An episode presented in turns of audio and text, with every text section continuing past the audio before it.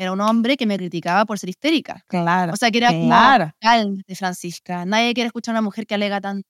O sea, siempre. Y eso a los 18, a los 20, a los 25, a los 30, dejó una impresión en mí. Me hizo sentir que tenía que ser distinta siempre musicalmente. Y no digo distinta como de ser mejor artista o prepararme mejor, cosas que uno naturalmente quiere hacer como, como en su oficio, sino que desde mi ADN del mensaje.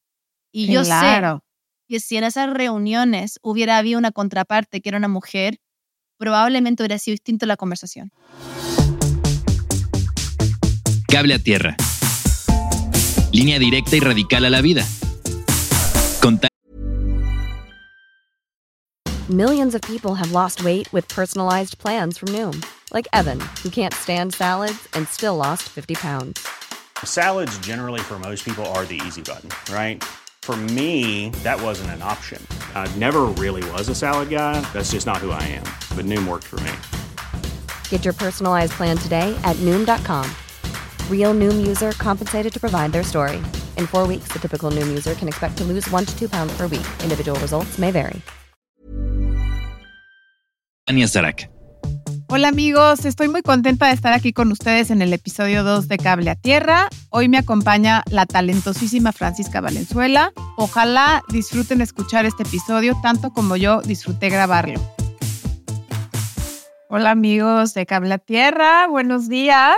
Eh, gracias por acompañarnos en, este lunes. Estoy muy emocionada porque está conmigo una una mujer admirable, pero es una cantante que yo curiosamente había descubierto hace poquito, gracias a, al productor de este programa, Danny Moth, quien así como yo estaba atravesando una ruptura eh, turbulenta y me dijo, es que tienes que oír esta chava, es que tienes que oír esta chava, tienes que leer sus lyrics.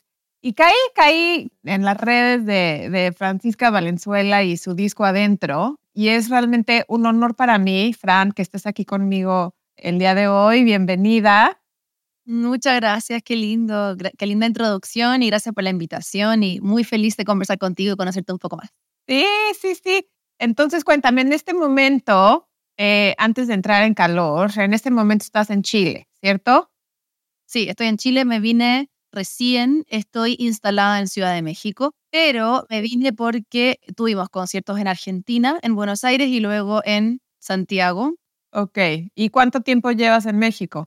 En teoría, como un año, un poquito menos de un año, pero en la práctica ha sido mucho menos porque en el fondo he estado de gira. Llevo como dos años de gira, gira completo. O sea, no llevo más de dos semanas en un lugar quieto. Entonces, si bien mi mudanza y mi transición, digamos, como mental de centro de gravedad, lo hice desde un año, llegaron mis cosas de la bodega recién hace seis meses. ¿Y, todavía, ¿Y todavía tienes cosas allá? Tengo cosas acá y yo estaba antes de Ciudad de México, estuve un tiempo en Estados Unidos, también tenía cosas allá con mi pareja anterior.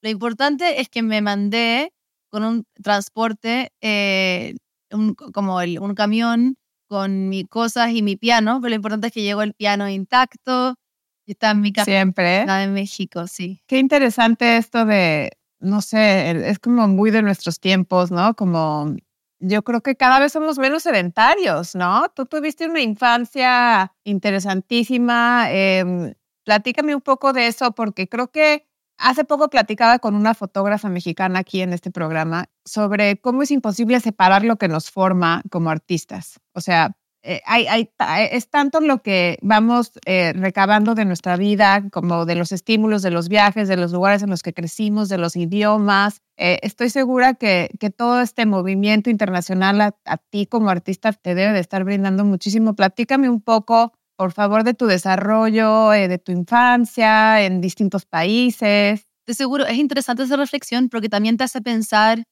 como ese, ese que creo que es, es como para cualquier momento de, de, uno como persona, ¿no? Tanto desde la perspectiva artística como adulto, es qué cosas llevo conmigo, qué, qué, qué queda, qué quiero dejar y qué no. o, qué, o qué ayuda o qué impide, ¿no? Claro. Es interesante. Yo, mira, en mi caso, yo soy una familia chilena, de mi, mi mamá y mi papá son ambos chilenos, eh, mis hermanos también, pero se fueron en los 70 a Estados Unidos. Entonces, como muchas familias de Estados Unidos, es una familia como bicultural y bilingüe, porque mis hermanos mayores se criaron allá, o sea, se, nacieron en Chile, llegaron de chiquititos a Estados Unidos y pasaron muchos años sin regresar a Chile. Entonces son como primera generación gringo. Claro. Claro, claro. latino, bilingüe, y luego mi hermano menor y yo fuimos al revés, nacimos en Estados Unidos, vivimos 12 años, yo estaba 12, 13 años, y, y mis papás quisieron devolverse a Chile. Y ahí en, esa, en ese regreso a Chile yo me instalé acá, y entonces de alguna manera toda mi época como adolescente y mi carrera profesional artística comenzó en Chile y mis hermanos mayores se quedaron en Estados Unidos. Y mis papás volvieron a, a, Chile, se quedaron trabajando acá y ahora en el fondo viven aquí, pero pasan mucho tiempo en Estados Unidos porque está mi otra parte de mi familia allá también y mis sobrinos y así. Entonces una familia con de dos lugares. La única diferencia y quizá con muchas amigas eh, mexicanas es que nos queda más lejos. claro, sí, claro. Y yo creo que la, el impacto de lo formativo de estar en dos territorios que, bueno, que creo que muchos de nosotros nos pasa, es que de seguro uno puede identificar, yo creo que a lo largo del tiempo, ciertas características que vienen de una cosa a la otra, ¿no? O sea, yo siento que tengo cosas que son muy gringas culturalmente, ya sea desde mis referentes culturales o musicales o populares, como también yo diría en algunas cosas como de actitud. O sea, yo creo que como yo de alguna manera igual alcancé, no sé, a ir como a la, no a la secundaria, pero antes en la escuela ya, yo creo que igual a mí se me permeó un poquito esa actitud como bien, bien pragmática, ¿no? Gringa. Llegué a Chile, encontré que todo el mundo era muy tímido y muy conservador y muy pudoroso. Entonces me pasaba que yo venía de California, que por lo demás, además, yo creo que dentro de Estados Unidos es un espacio particularmente diverso sí, y atrevido. Súper liberal, ajá. Liberal, y donde que si uno ve la historia del mundo es un lugar que ha concentrado mucha creatividad. Entonces, más allá de que uno diga, bueno, eh, es California, no, yo pienso que uno igual está absorbiendo un poco esa energía, ¿verdad? Ese movimiento. Entonces, eh, yo creo que esa, esa apertura de mente a hacer las cosas y a lanzarse, yo me di cuenta estando en Chile que yo tenía un poquito más de empuje y menos vergüenza, porque también era un poquito más autónoma, porque también en Estados Unidos la cultura familiar es distinta, entonces esta cosa de la familia encima no la tenía tanto allá, para nada, entonces, entonces era más, más autónoma, ¿no? Entonces yo creo que hay cosas como rasgos culturales de ese tipo, pero sí siento que soy muy chilena y me siento chilena, o sea, mi, mi identidad yo creo que la se forja a través de los chilenos, mi, no sé, pues, mi, mis, mis parejas principalmente, lo que he construido, mis amigos, eh, o latinoamericanos, digamos, me siento muy identificada y parte de esa identidad. Y creo que artísticamente ha habido una formación también latinoamericana, ¿no? Desde una perspectiva Sí. del relato, de cómo hacerse, de hacerse cargo de, de que uno se mueve en esa industria. Sí, sí, Eh, sí. En verdad, como cosas así. Sí, ¿no? Y entonces, en tu hogar, o sea, ¿eran bilingües? ¿Hablabas inglés con tus hermanos, con los mayores? Sí, en inglés con ellos. Qué chistoso, porque mis hijos igual, o sea, mis hijos, tengo hijos que, bueno, estoy criando en Islandia, pero son mitad mexicanos, nacieron en Estados Unidos, entonces cualquier combinación es interesante, porque mi hija con mi hijo menor se hablan español, pero con mi hijo mediano se hablan inglés, los hombres se hablan en islandés, o sea, es una- es una cosa que yo como madre veo su cerebro como esponja y digo, bueno, qué maravilla, bien por ellos, ¿no? Pero como tú, en ese sentido, dos preguntas para ti. Ah, Sí, por favor.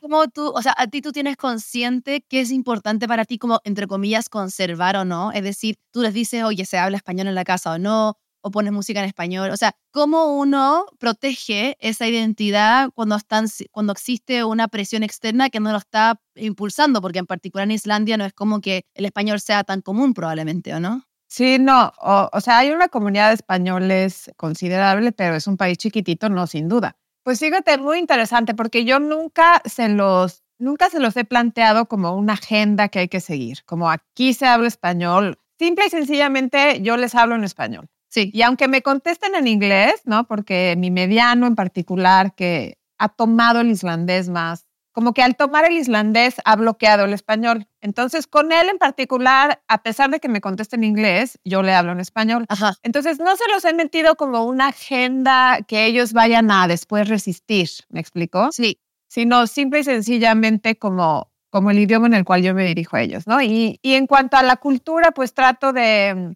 en medida de lo posible, frecuentar a familias mexicanas acá, que por fortuna he encontrado un par de grandes amigos, he mantenido el vínculo con mi familia. eh, con mis hermanas, con mis papás, tratamos de hablar mucho, tratamos de vernos lo, lo más que se puede. Y ellos lo saben, ¿eh? O sea, como que ellos me piden ir a México, este, me preguntan por México, me piden quesadillas, o sea, como que ahora sí que pues, lo, mamaron literalmente, ¿no? Pero sí, digo, espero que, que es que o sea, que, que, los estímulos les, les sirvan para desarrollar una vida interior que los lleve a, ¿no? a, a hacer cosas importantes. No sé, ¿tú escribes en inglés? ¿Has escrito alguna vez en inglés canciones? O sé que también escribes poesía. Sí, o sea, escribí canciones tanto para mí como para otros artistas. Cuando viví en Estados Unidos, entré un poco en ese circuito de escribir para otros artistas. Y también escribí dos libros en inglés. En inglés yo diría que si bien no es, mi, no es mi primera lengua, porque aprendí a hablar español primero en mi casa, sí fue la lengua con que aprendí a escribir y a leer primero. O sea, yo aprendí a leer en español cuando llegué a Chile de grande. O sea, tengo a veces ciertas trabas ortográficas o de los pretéritos verbales, como de tiempo Ajá, temporal. exacto, exacto. Y la gramática, adjetivos, ajá. Eh, los porque los traduzco y hablo como a veces las frases traducidas, ¿no? Entonces me pasa que sí, el inglés para mí, yo te diría que incluso más que el español, se me hace natural escribir. O sea, hago mucho spanglish, si yo te dijera como estoy así, haciendo como un corriente de la conciencia un día escribiendo, me sale un mitad mitad o más cargado el inglés. Pero siento que he desarrollado una habilidad y una identidad musical y melódica y lírica en español, no en inglés. Ah, Entonces es interesante porque eso no fue intencional, eso fue como lo que sucedió cir- circunstancialmente. Porque cuando llegué a Chile y tenía intereses artísticos y empecé en la secundaria a tocar en festivales interescolares y a tocar en bares y tenía bandas, nadie, en Chile nadie hablaba tanto inglés, entonces se hacía muy lejana la cultura gringa. No era como quizás en México en ciertos sectores de la sociedad que lo norteamericano está súper presente.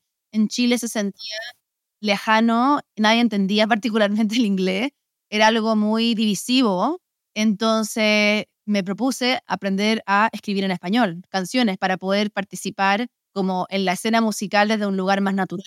Claro, sí, por supuesto. ¿Y cuando empieza este interés por la música? eh, tus padres no son músicos, ¿correcto? No son músicos, ni mis hermanos tampoco. Eh, yo creo que fue algo así, o sea, es que tenía súper orgánico y natural. O sea, desde, desde que tengo uso de razón, hay como un impulso artístico, protagónico, performático. Ajá, ajá. ¿Cachai? Eh, mis hermanos, justo ahora que estuve con los, en los Grammy, uno de mis hermanos mayores me mandó un mensaje muy lindo, así como, me acuerdo cuando vivíamos todos juntos en el departamento y estábamos todos así como apretados en el living y tú hacías show y estábamos todos ahí viéndote. O sea, yo, yo creo que fue algo muy natural y lo que sí mi mamá y mi papá han sido tan generosos y tan claros en, en decirme y compartir es que ellos fueron siguiendo un poco mi ritmo nomás. O sea, me veían interesar algo y ellos como que buscaban la manera de poder potenciar y apoyarme en eso sin saber, sin tener ni siquiera red o herramienta, pero sí súper, súper dispuesto. Entonces, no sé, me gustaba el arte y me quedaba después del colegio en Estados Unidos a los talleres de artes que habían en el verano que ellos trabajaban, ¿verdad? Y yo teníamos, no teníamos clases, me metían en talleres de arte o campamentos de cosas de ese tipo, o sea, camps, ¿verdad? Luego, cuando llegamos a Chile, eh, entré a, tomar clases de piano clásico y cuando empecé mi carrera profesional, eh, de seguro ha sido un viaje familiar, porque creo que las dificultades y los desafíos lo he podido también compartir con ellos y me han tratado de ayudar desde sus frentes, desde lo familiar y contención, y eso como también desde el lugar más pragmático. Pero no, yo creo que es una cosa totalmente, totalmente interna. O sea, fue una cosa absolutamente desbordada internamente y fue una obsesión propia. O sea, en mi casa están todos haciendo sus cosas y yo figuraba al lado de la radio, así como el equipo de música, como abriendo los discos, cómo funcionaba, pidiéndoles en paz que me compraran una guitarra, no sé, yendo, o sea, me acuerdo que en mi casa como que no tengo tanto recuerdo que iban a conciertos o no, y después yo empecé como quiero ir a conciertos, quiero ir a conciertos, y me llevaban a escuchar, no sé, en el barrio alguien tocar, o sea, como que era un- una obsesión, de, de seguro, la parte de literatura y de música. Y entonces siempre te has dedicado a la música, nunca has considerado otra carrera, otra inclinación profesional. Mira, yo estudié periodismo en la universidad aquí en Ok, Chile. ajá. No me titulé porque fue en paralelo a cuando mi carrera empezó a despegar profesionalmente. Entonces, la universidad fue muy inflexible y no pude terminar y, me, y decidí dejar la carrera música. O sea, no había opción. Pero sí pensé, no creo que pensé en estudiar por no hacer música, sino que pensé en estudiar porque tuve la oportunidad de hacerlo y me parecía importante hacerlo. Eh, me parecía que también tengo inquietudes académicas, inquietudes como laborales de otro tipo. Y también tenía miedo en el sentido que no conocía músicos adultos, nunca conocí un músico adulto cuando era Ajá. chica. Si no se me ocurría que uno podía ser músico para siempre. O sea, yo Ajá, decía, como profesión, ajá. como profesión, yo decía, esto es una etapa y se acaba. Y después la gente se pone corbata y hace otra cosa. Entonces, en mi mente también creo que fue un poco eso. Y yo diría que, que ya dedicándome a la música profesionalmente, hubo un periodo de años después de mi tercer álbum, porque claro, no, no puedo creer la cantidad de tiempo que ha pasado, pero bueno, en 2016, por ahí, donde sí entré en una etapa de oscuridad y como recesión artística muy fuerte y me fui a Estados Unidos y trabajé en otros proyectos, o sea, Sí. hice música para comerciales, para cine, para televisión, hice trabajo con otros artistas y yo dije, nunca más voy a volver a ser artista, nunca más voy a tocar en vivo y consideré retirarme, podríamos decir, de una manera ah, pues, total. ¿Cuánto te duró? Duró como seis meses o casi un año o, o un poquito más. O sea, me fui el dos, por ahí. Lo que pasa es que dejé de tocar intermitentemente varios años, en realidad, porque estaba teniendo dificultades con tocar en vivo, estaba pasándolo muy mal, estaba con episodios eh, como eh, de, de ansiedad y de, de ataque pánico y TOC muy pronunciado, entonces no estaba pudiendo tocar. Y ahí obviamente vino como un luto, ¿no? Decir, como yo nunca voy a poder superar esto, nunca me voy a reencontrar conmigo misma como el artista que yo quiero ser y tengo que abandonar esto que tanto quiero. Y ese periodo fue largo, o sea, fueron varios años. No fue absoluto así como un shutdown a negro, pero sí hubo dos periodos de shutdown a negro, es decir, sin redes sociales, sin tocar, sin existir para el mundo. Y empecé, por supuesto, por la necesidad de trabajar también, a tomar otros proyectos Claro. y a readaptar mi, mi manera de mirar cómo yo podía hacer música y participar en el mundo musical. Y cuando como que empecé a superar esas dificultades, tuve como este, en mi mente como un renacimiento, ¿no? Dije como, ok, ahora sí puedo forjar una carrera a mi, a mi manera y buscar las herramientas y la, y la, y la forma que, me, a- que se adecua a mí y puedo validar ciertas cosas que quizás en todos estos años trabajando no había podido ordenar y dejarme el espacio para descomprimir. Claro. Entonces regresas con un mensaje mucho más sensato, honesto, tuyo, ¿no? Yo siento que sí, sí, totalmente, sí. Wow. Y tocas el piano, tocas, por ahí leí que eres multi-instrumentalista, que me Ah, pareció, un, me pareció un término bellísimo. Yo creo que todas las mujeres somos multi-instrumentalistas. Totalmente. La vida. Sí. ¿Tocas alguno en tu, en tu disco? ¿Tú tocas instrumentos? Cuando tocas en vivo, ¿tocas instrumentos? ¿O es algo más como de práctica personal? En vivo toco piano, toco teclado. De hecho, ahora tengo, tengo un momento que me encanta hacer en el show en vivo que toco dos teclados así, o sea, como uno a cada lado, abierta así. Ajá. Toco piano, toco guitarra. En las grabaciones grabé guitarras, pianos, teclados, Hammond, órganos Wow. eh, y percusiones también. No toco bajo y no sé solear también. Eh, puedo, hacer, puedo hacer acústica, puedo hacer un poquito de eléctrica y percusiones es mi extraño placer y amor. Amo grabar así percusiones múltiples. Em, pero yo diría, no, no me considero un músico como de esos músicos que son súper músicos. O sea, yo trabajo Ajá, con músicos súper músicos que tú les pones cualquier instrumento y te lo tocan y sacan las canciones súper rápido. Yo no soy tan así. Es decir, Ajá. lo que tú dices, me siento identificada de que siento que más una búsqueda y una práctica personal. Y luego tengo la oportunidad de colaborar al equipo adecuado que hace que esa versión de lo que yo creé o imaginé crezca y mejore Ajá. en manos de instrumentistas que son súper, súper em, tremendo, de bueno. tus músicos llevan tiempo contigo, porque pues es importantísimo poderles comunicar esto, ¿no? O sea, llegar y decir lo que quieres hacer y que te lo transmitan, o sea, ellos mismos son instrumentos, de cierto modo. Tienes una banda con la que te sientes cómoda, llevas, Si bien soy solista, tengo una banda claro, de plan. Es decir, son dos músicos más, estamos juntos hace varios años, viajan conmigo, nos encontramos en el mundo porque uno de ellos trabaja en Chile, pero también trabaja mucho en Miami con otros artistas, el otro trabaja en Chile, tiene su familia acá y nos vamos encontrando y buscando la manera de tallerear y hacer taller con las canciones y luego entrar a, a, a la gira. Por ejemplo, para este último álbum lo hice con mis dos músicos y yo pensé, dije, quiero hacer un álbum que se sienta como estar en mi casa con la gente que confío, donde yo me siento súper contenida y segura y donde no siento que tengo que estar probando algo artísticamente con nadie. Y donde siento que puedo tocar algo y si no me gusta o creo que en este caso Valito, el que toca el teclado conmigo en la banda, toca mejor, decirle, y de hecho pasó, fue interesante, estábamos grabando la canción adentro y yo estaba grabando los pianos ese día en particular andaba súper, porque como el disco es tan así como aguerrido e íntimo, estaba súper sacada de onda y horrible. Estaba tocando y no me salía lo que tenía que tocar y me frustré mucho, así como tipo si tú eras, tú eras cinco años y me frustré mucho. Me puse a llorar y, mi, y Valito, mi, mi tecladista muy amoroso, entró, se sentó conmigo en el piano y me dijo, no importa, si quieres yo grabo la maqueta, después lo, lo estudiamos juntos, lo repasamos y fueron grandes compañeros para ese proceso, tanto como lo son también en el escenario y en la gira. Qué increíble, qué increíble. Entonces, pero bueno, Fran, hablemos un poco de adentro, porque fíjate que adentro del disco, a mí me pasó algo muy chistoso con, con el disco, te voy a contar. Y es que hace mucho tiempo, yo creo que es la cultura del streaming y la cultura de los singles y esta como insaciabilidad que generan las redes sociales. Hace mucho tiempo que yo no agarraba un disco y lo escuchaba y lo, ahora sí que respiraba como obra completa. Me explico como algo que tiene un orden, ¿no? Las canciones están en un orden escogido, ¿no? Del principio al final hay un mensaje claro y real y evidente. Hace muchísimo tiempo que a mí no me pasaba eso con, con un disco en particular, ¿no? Entonces, platiquemos un poco de adentro. Como tú dices, es evidente que es súper íntimo y súper personal. Platícame un poco de cómo nace, cómo, digo, y de tu discografía también, ¿no? Porque cómo llegas adentro, ¿no? Mm, me encanta eso que tú dices de la obra completa y a veces deseo ser un artista que tiene más capacidad de pensar en singles. eh, porque es un poco el lenguaje en su tiempo y creo que hay grandes singles a veces en mi discografía, pero me cuesta mucho pensar en esos términos. Y me emociona demasiado que te haya gustado y que lo hayas escuchado e incorporado, ¿verdad? Como que yo me identifico con eso como, como cuando escucho los discos y me gustan y siento que adentro me pica a mí también en ese sentido. Sí.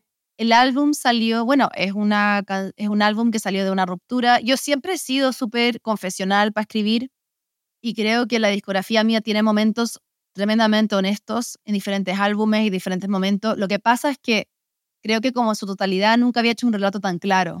Creo que el álbum La Fortaleza también es así de claro, pero tiene más desvío.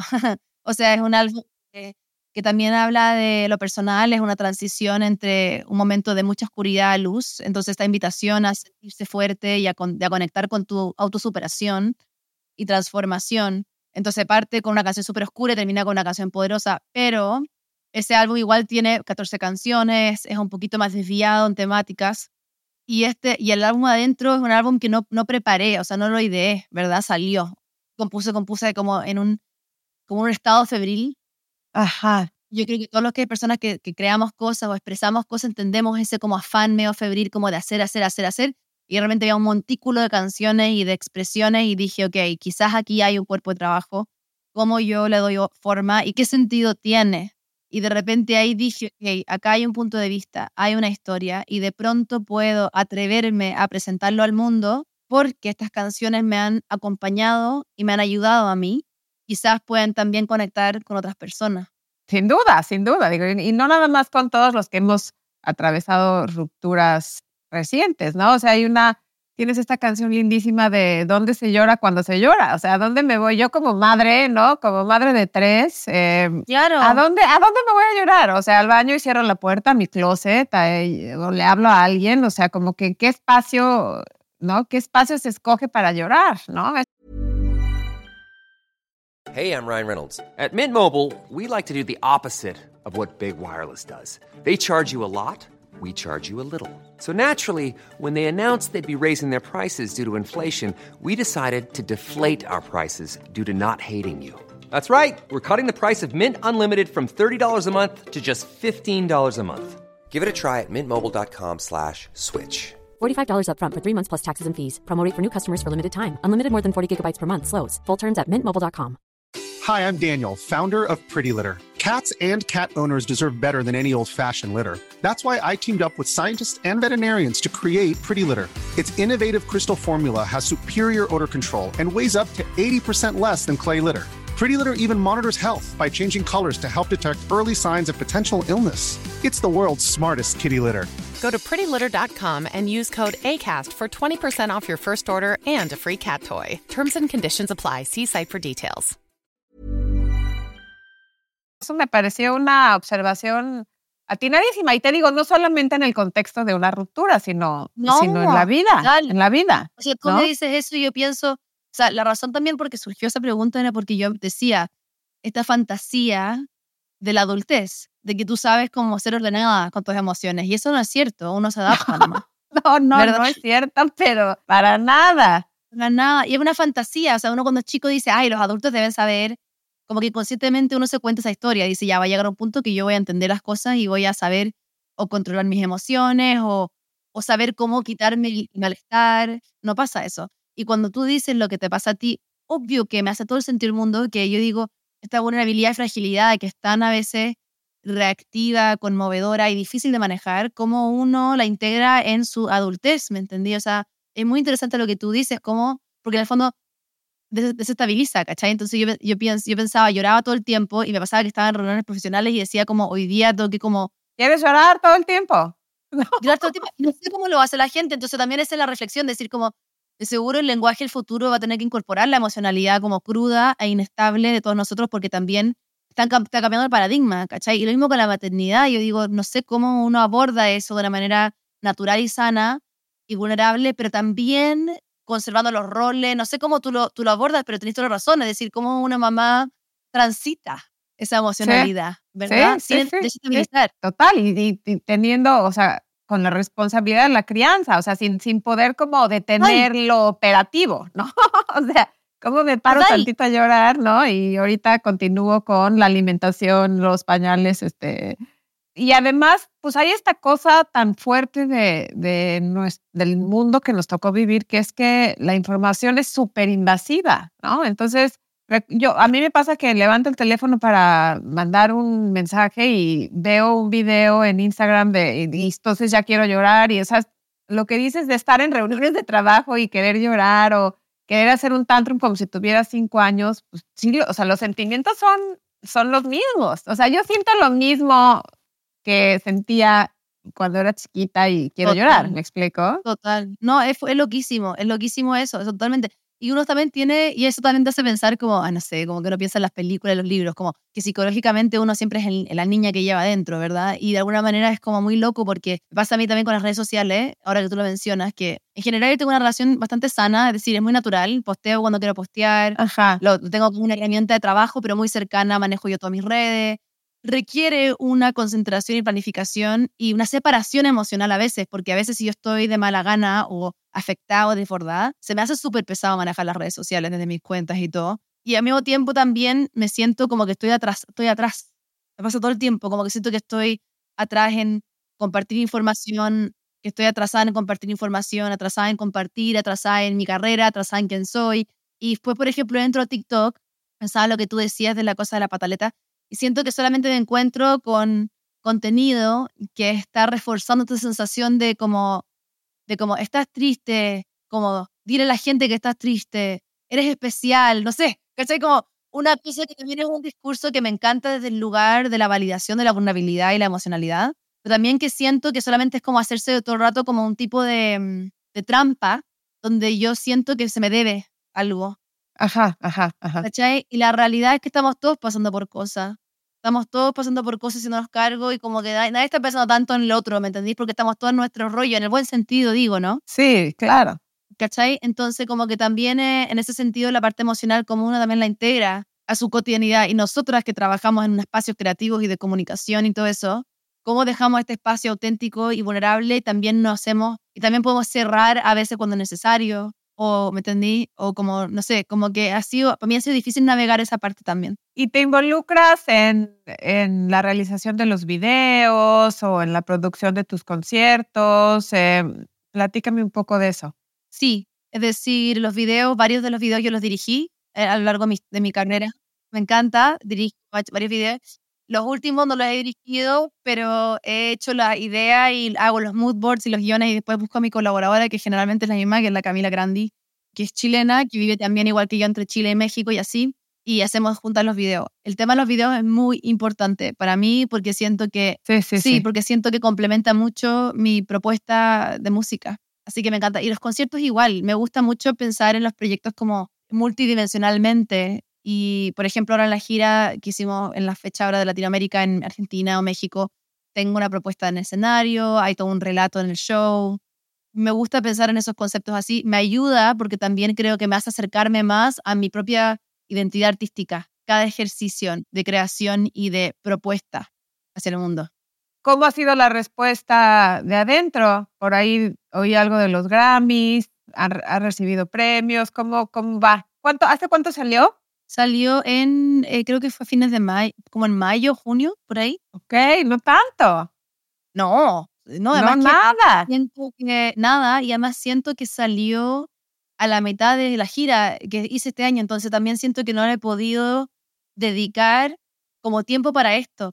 Le ha ido increíblemente bien, siento yo, como que ha conectado mucho tanto de- desde lo público, es decir, como, claro, la nomina- nominación a los Grammy para Donde se llora, eh, las conversaciones con personas nuevas o en prensa, y también siento con audiencia y la comunidad como que hemos construido de, de fans y así, también muchísimo. Siento así como que todos, como decimos en Chile, cacharon la onda, se subieron a eso. Entonces, en verdad, me siento muy contenta que un proyecto que tiene un punto de vista tan particular en sonido, en propuesta artística y también tan personal, tenga la, la posibilidad de existir en el mundo y de también al final del día hacerme participar como músico Latinoamérica, a crecer. Sí, claro. Y bueno, y a- hablando de colaboraciones y, y hablando de tu banda, de- del apoyo que te brindan, ¿eres amiga de músicos o eres de las que separa como business from pleasure? ¿Eres amiga? ¿Tus, tus, tus exparejas son, son músicos? A que son músicos, sí. Sí, Eh, Son músicos, pero yo creo que. mm, Y trabajamos juntos, sí. Sí, o sea, mi ex, mi ex marido era productor de mis discos, eh, un gran compañero con que desarrollamos muchas Ajá. cosas y un gran talento. Pero, por ejemplo, pensaba en tu pregunta, es interesante porque, claro, deben haber músicos que son más tajantes con sus vínculos personales. Yo, no, yo creo que mi caso es como bien natural, o sea, soy súper amiga de varias colegas y tengo Ajá. relaciones sociales de confianza, de disfrute, de paseos con Ajá. muchas de ellas. Y también hay un vínculo con varias de ellas que tienen una- un tono más profesional, o sea, donde creo que hay confianza para, esa, para como también generar como sororidad y fraternidad desde lo profesional. O sea, como yo decirle, oye, Jime, me llegó este contrato, no lo entiendo, como te ha pasado a ti algo así. O sea, desde ese Ajá. lugar también me parece importante transparentar la información y, y poder como saber cómo lo hacen tus colegas, hombres o mujeres, ¿verdad? Como entender cómo han forjado su propio camino. Entonces creo que tengo esos vínculos y esas confianzas y esas cercanías, además de algunas amistades con artistas de toda, de toda la región, en realidad. Sí, no, a mí sí, es importantísimo tener gente con quien espejear. Espejear, esa es la palabra. Qué, qué bueno que lo tengas. Me imagino que lo tienes tanto en México como en Chile. Sí. Em, pero hablando de esta sorori- sororidad y de esta hermandad dentro del mundo de la música, platícame un poco de Ruidosa. ¿Qué es Ruidosa? ¿Cómo se crea? Ruidosa es un festival de música y una plataforma y una, podríamos decir como una comunidad que fundé en 2016 que busca promover y luchar por mayor participación y representación de mujeres eh, en la música latinoamericana. Entonces, esa iniciativa que fundé en 2016 la hacemos desde varios lugares. Lo hacemos con festivales de música, paneles de conversación, talleres, contenido e investigación, estudios. Ok, ok, ok. Y en el fondo está esta, esta lucha por decir, no hay una sola manera de ser mujer ni ser exitosa, y es importante ver una diversidad de mujeres tanto arriba como abajo del escenario haciendo una diversidad de cosas. Y es un tema que no es solamente de percepción y de experiencia, sino que es estadístico. O sea, los estudios que hemos hecho han arrojado que la participación de mujeres tanto arriba y abajo de escenarios es muy baja.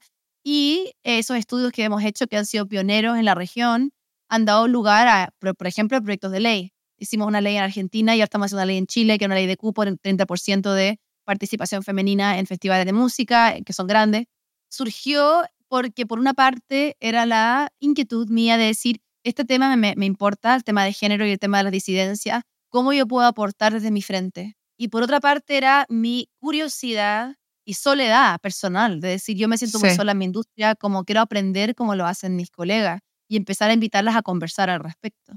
Confío mucho en el poder, que también es lo que tú haces, ¿no? En el poder de transformación a través de una gran conversación. Algo pasa. Tú conversas, yo converso y algo que no estaba, luego, luego existe. Claro, exacto. Y eso combinado con música, con, como combinado con la fuerza de la cultura popular, siento que puede tener un impacto. Siento que no hace, no hace particularmente que se inicien o terminen guerras, pero hace que salgamos transformados, impactados y, y como empoderados, ¿no? Y también pongan presiones públicas, como lo de las leyes que logramos. Entonces, ruidosa tiene este concepto general y hacemos varias cosas distintas. Y ahora en 2024, porque en el fondo ruidosa yo lo hago también en paralelo a mi carrera, entonces a veces es difícil hacer ambas cosas. Y en 2024 regresamos con muchas cosas. O sea, vamos a regresar con el festival en, en, territorios, en varios territorios, colaboraciones con varias otras organizaciones, se vienen contenidos, se vienen proyectos contundentes de ruidosa justamente y la continuidad de los proyectos de ley. No, y qué importante, me parece importantísimo lo que dices porque, bueno, a veces las mujeres en cuestiones de representación en las artes, a veces es la mujer como, se encasilla mucho la mujer a ciertos roles, ¿no? Entonces, como que viene desde, desde el mensaje, ¿no? Porque no sirve de nada tener leyes que, por ejemplo, ¿no? En Hollywood, leyes que garanticen más roles principales para mujeres en cámara, ¿no? O más diálogo para actrices en cámara. Pero los escritores de las películas, los guionistas, los ejecutivos de los estudios, pues son hombres. Entonces, pues no sirve de nada tener a una mujer hablando en pantalla si el mensaje que está transmitiendo fue escrito y desarrollado por, ¿no? Entonces, qué increíble que Ruidosa vaya más allá de, ok, sí, vamos a tener mujeres en el escenario, ¿no? El 30%, increíble, pero bueno, también vamos a hacer paneles de información, crear espacios de conversación. talleres, de, conocimiento, lo que tú bien dices, decir, el tema de la composición, del management, de la gestión de una carrera, de la promoción, es decir, también la dificultad que uno se enfrenta, no es solamente la carencia de mujeres, como tú bien dices, en la representación en el escenario, en las partes que uno ve, pero por ejemplo, en mi carrera, un gran desafío siempre ha sido, siendo muy honesta, y una dificultad, es que cada ejecutivo que yo me crucé era un hombre que me criticaba por ser histérica. Claro. O sea, que era claro. de Francisca. Nadie quiere escuchar a una mujer que alega tanto. O sea, siempre. Y eso a los 18, a los 20, a los 25, a los 30, dejó una impresión en mí. Me hizo sentir que tenía que ser distinta siempre musicalmente. Y no digo distinta como de ser mejor artista o prepararme mejor, cosas que uno naturalmente quiere hacer como, como en su oficio, sino que desde mi ADN del mensaje. Y yo sé que si en esas reuniones hubiera habido una contraparte que era una mujer, probablemente hubiera sido distinta la conversación, ¿verdad? Totalmente. O me hacían competir con mis colegas por un cupo cuando habían 27 cupos de compañeros hombres con bandas que todos tenían guitarra de batería. Entonces yo creo que mm, es importante esa conversación de participación y representación en todos los espacios de la industria. Y si las artes y la cultura, siento yo, no tiene esa apertura y flexibilidad que queda para los, los rubros que son menos, más conservadores o más tradicionales. Entonces, Ruidosa tiene ese espacio y también porque yo soy creyente total en el impacto de la historia, del storytelling y del arte como una herramienta de transformación. Tú lo dijiste, el ADN. Sí, entonces en eso estamos con Ruidosa en realidad ahora. ¿Y, ¿Y en dónde lo podemos seguir? ¿Está en redes sociales? ¿Cómo podemos apoyar a Ruidosa desde, desde nuestra trinchera? Siempre digo que cada uno desde su trinchera. Me encanta esa palabra, trinchera. Sí, estamos en redes sociales, es Ruidosa Fest, todo junto. La página web es somosruidosa.com. Ahí pueden ver todas las investigaciones. Y luego en enero comenzamos con, o sea, enero en adelante estamos con los anuncios de todas las actividades de 2024 que van a ir saliendo. Oye, y qué increíble nombre, porque tiene tantos, lo que dices, ¿no? O sea, tú, los ejecutivos te decían que eras una histérica ruidosa, tiene como tantas connotaciones, ¿no? Cuando eres chiquita, no hagas ruido, ¿no? Exactamente, exacto. Tania, sí. O sea, es que sí, es que en el fondo cuando estaba poniéndole el nombre, estábamos de hecho almorzando con, con el resto del equipo y yo decía, mira, tenía varios conceptos distintos. Y después dije, y se llama ruidosa porque claro, una cosa como especialmente en la cultura latinoamericana, esta idea de que, que se compuesta, que ata calladita, no molestes. Pórtate bien, claro. molesta. Claro. Molesta por, del timbre de su voz a el hecho de que tiene algo que decir. Entonces, esta idea de que yo hago ruido, eh, y además que tenga forma femenina, ¿no? Que no es ruido, sino ruidosa. Ruidosa, exacto. Y además tenemos la R. R, sí. Y en, en México hay una frase que es calladita me veo más bonita, ¿no? Que nos cimientan desde la escuela, ¿no? Calladita me veo más bonita. No, no, yo me acuerdo que yo me costaba tanto conflicto al crecer esa frase. Calladita me veo más bonita. No, o sea, tengo cosas que decir. ¿Por qué? ¿Por qué me están tapando la boca? Entonces, qué, qué, qué, increíble, qué increíble que lo estés haciendo así. ¿Y cómo para ti ha sido el como de, el de construir o remover esa herencia cultural? Para ti, ¿cómo ha sido en tu profesión y en tus intereses? Pues a mí me ha costado un trabajo bárbaro. Yo me cacho a mí misma porque mi day job, o sea, yo tengo un day job, ¿no? Además de este proyecto que es mi, mi passion project, tengo un day job aquí en Islandia. Soy vicepresidenta de una empresa que se llama True North, que es una productora, películas, series, videos. Si quieres, luego hablamos de hacer videos. Pero Vamos a Islandia. sí, vente, vente ya, vente ya. Pero fíjate que yo me cacho a mí misma siempre. Es que, es que, es que siempre. O sea, cada vez que mando un email, una de dos.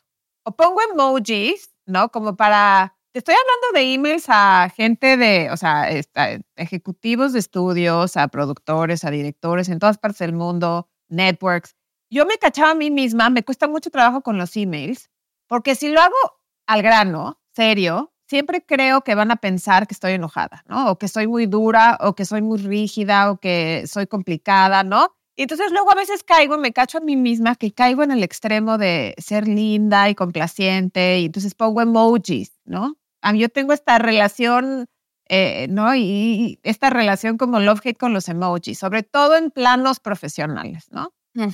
Yo crecí en México en un, en un contexto, en una familia católica, es- escuela de mujeres, de monjas. Todas mis primas estaban casadas a los 23, ¿no? Eh, y yo tenía como muchas inquietudes y muchas ganas de hacer otro tipo de cosas, ¿no? Entonces me fui de México, yo me fui a Nueva York. En Nueva York me desarrollé profesionalmente casi, casi desde el principio me di cuenta, soon enough, que está completamente internalizado. O sea, yo lo tengo internalizado. Es una lucha de todos los días, ¿no? Como de, como de no tener miedo de alzar la voz, ¿no? Y de no tener miedo de, pues bueno, si creen que soy dura porque hablo como hombre, pues, pues ni modo. Eso es lo que, lo, lo que me toca. Entonces, este, este síndrome del impostor de- de- del que se habla, ¿no? Es algo que yo hasta ahorita llevo 18 años haciendo lo que hago, todavía lo tengo. Sí. Todavía lo tengo. Es una lucha todos los días. Entonces, qué bueno que, que lo tengas tan claro y que, y que estés utilizando tu plataforma para, pues, para tu causa, ¿no? Pero es que, pero es que, me, que me encanta escucharte porque estoy, es muy fuerte como sucede este como desafío y esta problemática en dos niveles, ¿cachai? Sucede en la parte personal, que es lo que tú me dices, como que hay una lucha todos los días para mí. Y a la vez está la lucha como a nivel sistémico, ¿verdad? Que es como sí, sí. la sí, sociedad sí, sí. completa estamos con este problema. Entonces, es muy loco porque yo creo que al final, como que lo personal es político. Si uno no va a cambiar o no está consciente de ese cambio, Sí. nada va a cambiar afuera de ti tampoco. Y eso es lo difícil como de los cambios sociales al final. Y este es como uno de los más grandes. Y lo que sí ha sido muy lindo del tema del feminismo, encuentro yo, es que es de los pocos movimientos sociales que a través del, del storytelling y de, y de la conexión comunitaria crea cambio, no a través de la opresión y la violencia. No, totalmente. Como que el feminismo invita a escucharte y decirte, oye, a mí pasa lo mismo. ¿Qué será? ¿Cómo será mi proceso? ¿Cómo lo hago yo? Oye, ya, encontrémonos y avancemos juntos o juntas, ¿verdad?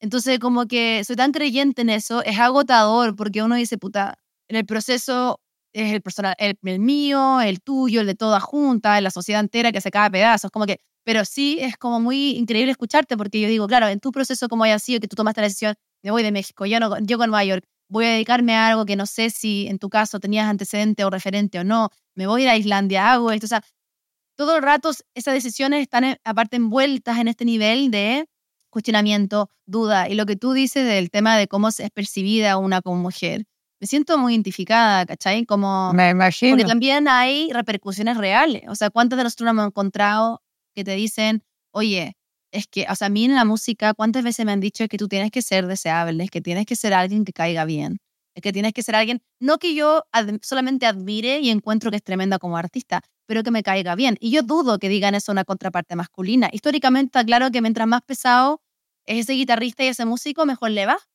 Sin duda. Ah, Entre ¿Verdad? más joven la novia, sí, entre más joven la Claro, novia. en- ¿no? entonces todo ese doble estándar que sabemos que existe, cómo uno lo integra o no en su vida, cómo uno le hace caso o no, cómo uno forma su camino. Y ese es un esfuerzo como adicional, ¿cachai?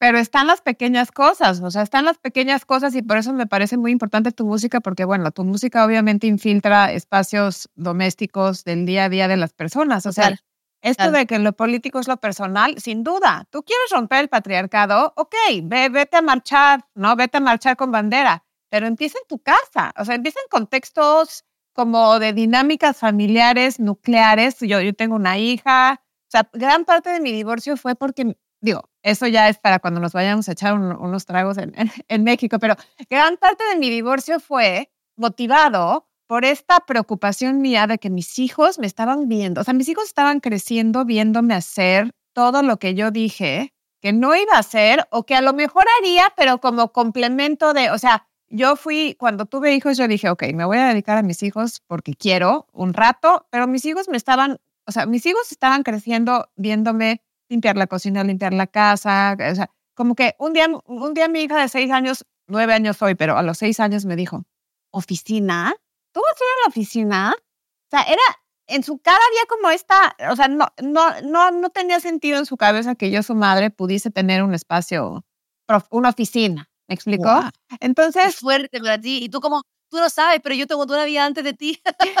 sí, toda una vida. Y, y que espero, o sea, ¿me entiendes? Y eventualmente regresé a ella y, y me encanta que me vean y me encanta que, o sea, que, que, conozcan también este proyecto y que me vean haciendo cosas, porque yo creo que lo mejor que le podemos dar a, a nuestros hijos es que nos vean felices, que nos vean realizadas. Sí. Si no, no importa qué les regales de Navidad ni a dónde los lleves de viaje, o sea, no van a estar realizados ellos. Entonces, esta cuestión principalmente del patriarcado que dices y de lo político, es lo personal, empieza en nuestros cuartos, en nuestras camas, en nuestras llevadas a la escuela, o sea, empiezan los contextos domésticos, ¿no? Por, por, decirlo así. Ay, qué lindo, ¿no? Gracias por compartir eso, de verdad. Te, te, o sea, te, te, admiro mucho porque me imagino el desafío de estar en la crianza, en la construcción de un hogar, en, en el querer rendir y hacer lo mejor posible por, por tus hijos o hija, y tú también contigo. O sea, son dos cosas en paralelo muy fuertes. Estoy con mi familia, quiero dar, rendir y hacer lo mejor para mi familia y al mismo tiempo estar en tu proceso y decir cómo yo también satisfago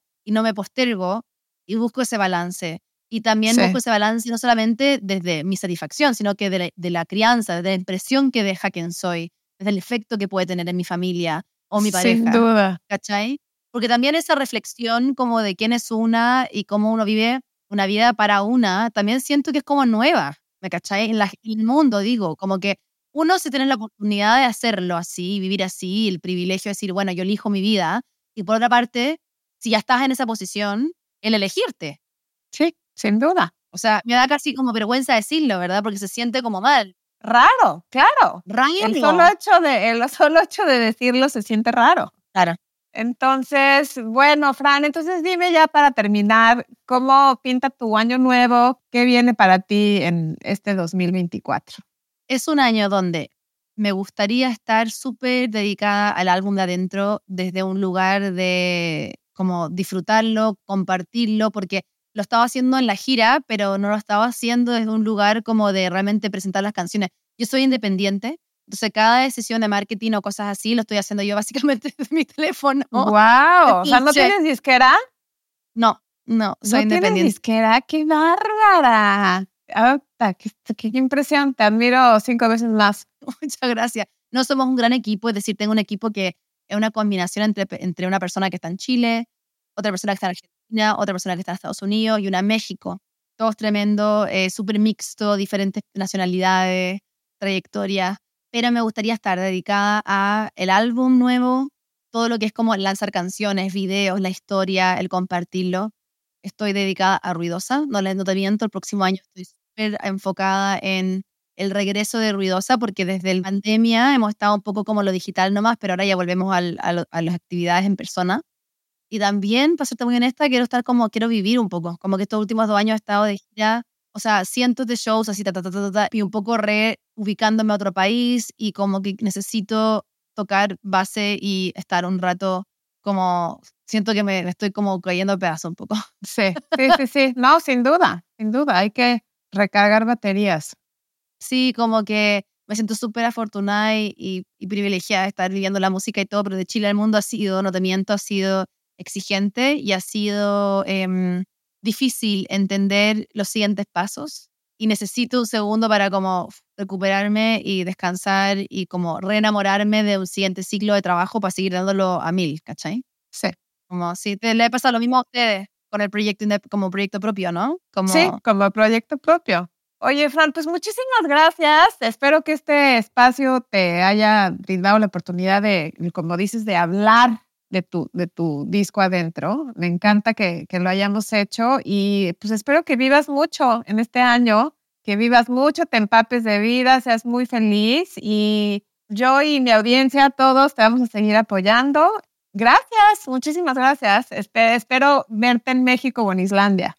Sí, me encantaría. Gracias, Tania, por el espacio, por la conversación, por el interés y por crear esta instancia. De verdad, a ti y a Dani, muchas gracias, que ha sido un gustazo.